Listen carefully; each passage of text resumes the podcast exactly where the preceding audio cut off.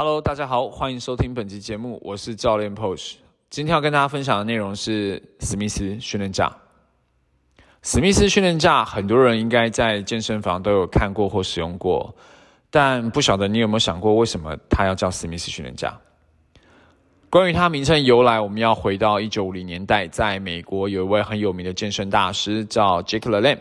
那这位大师他其实非常长寿哦，他一直活到了九十六岁，才因为呃肺炎引发了肺栓塞而过世。直到他过世之前，他其实都一直保持着规律运动跟健康饮食的习惯哦，非常的不容易。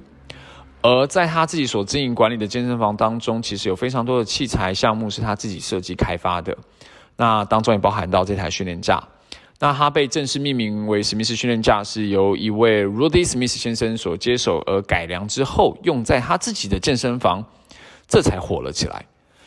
而这种训练架，它的开发目的是为了要让使用者，就是初学者，尤其是初学者，能够安全的去操作奥林匹克杠。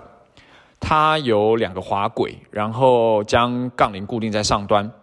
然后呢可以安全上下的移动哦。那在这个滑轨的两侧都还有这个安全挡板的一个设计哦，有点类似像 safety bar 这样的作用，能够让使用者在呃力竭啊或者是手滑的时候，能够将重量安全的降落在上面，而不至于受伤哦。但其实有很多训练者呃，他们忽略了这个装置哦，而导致一些训练意外的发生。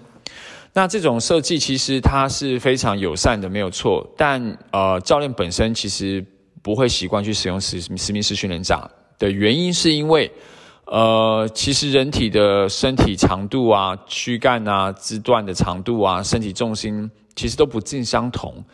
那在这个史密斯训练架上，我们可能会去限制掉一些潜在的身体活动度，那以至于就是说，这个训练可能没有办法达到最大效益。而这个训练架当初的设计，其实是为了友善初学者，他在操作过程当中可以提供他呃比较好的稳定性跟比较明确的动作轨迹哦，但也有可能会去限制到他的发展。所以以教练来讲，如果呃我自己要拿这个史密斯训练架来做训练动作的话，我可能会做的就是小腿推蹬这样的一个动作。那如果要选择杠铃训练，我还是会选择一般的传统的自由重量哦，像深蹲架、卧推架这样的一个呃项目。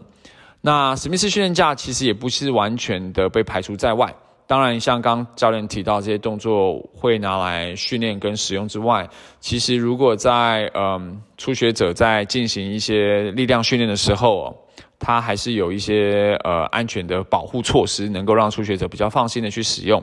但如果过分依赖史密斯训练架的话，其实呃，在未来的自由重量的项目转换上面，也会出现到一些呃，可能在重心适应性上啊，或是在动作的调整上啊，会有一些不良的情况发生哦。那可能都是因为呃史密斯训练架上所带来的一些影响。